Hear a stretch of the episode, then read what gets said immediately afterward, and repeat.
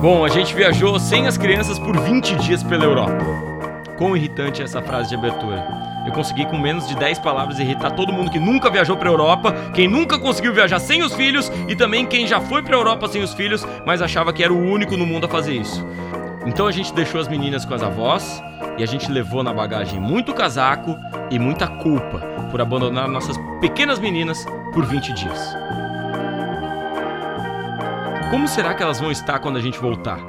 A mais velha estará malcriada, respondendo a tudo com raiva e desdém? Terá adquirido o hábito do fumo? A de dois anos não irá nos reconhecer quando voltarmos?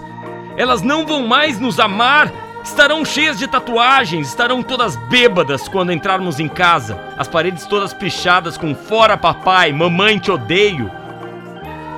Quando a gente desembarcou no aeroporto completamente ansiosos, furando fila da imigração. Com licença, cuidado com a mala, o senhor não entende, as nossas filhas estão em perigo, meu Deus, a gente deixou elas com as avós.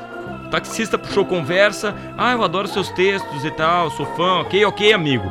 Vamos logo com isso, as minhas filhas estão me odiando, estão lá em casa, pichando tudo. Eu não devia nem ter viajado. Como é que faz para tirar a tatuagem de crianças?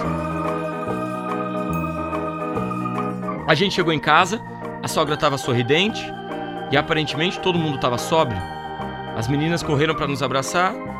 A gente cheirou as roupas das meninas e a gente não sentiu cheiro nenhum de nicotina. Nenhuma parede riscada. A gente descobriu que a de dois anos não usava mais fralda. Fazia xixi, cocô no pinico, pedindo educadamente em todo momento de necessidade. As duas estavam dormindo cedo, sempre de banho tomado, deveres feitos.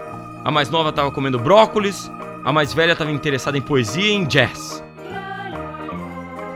Aparentemente, eu e a minha mulher, a gente não é pais irresponsáveis porque a gente abandona a casa por 20 dias.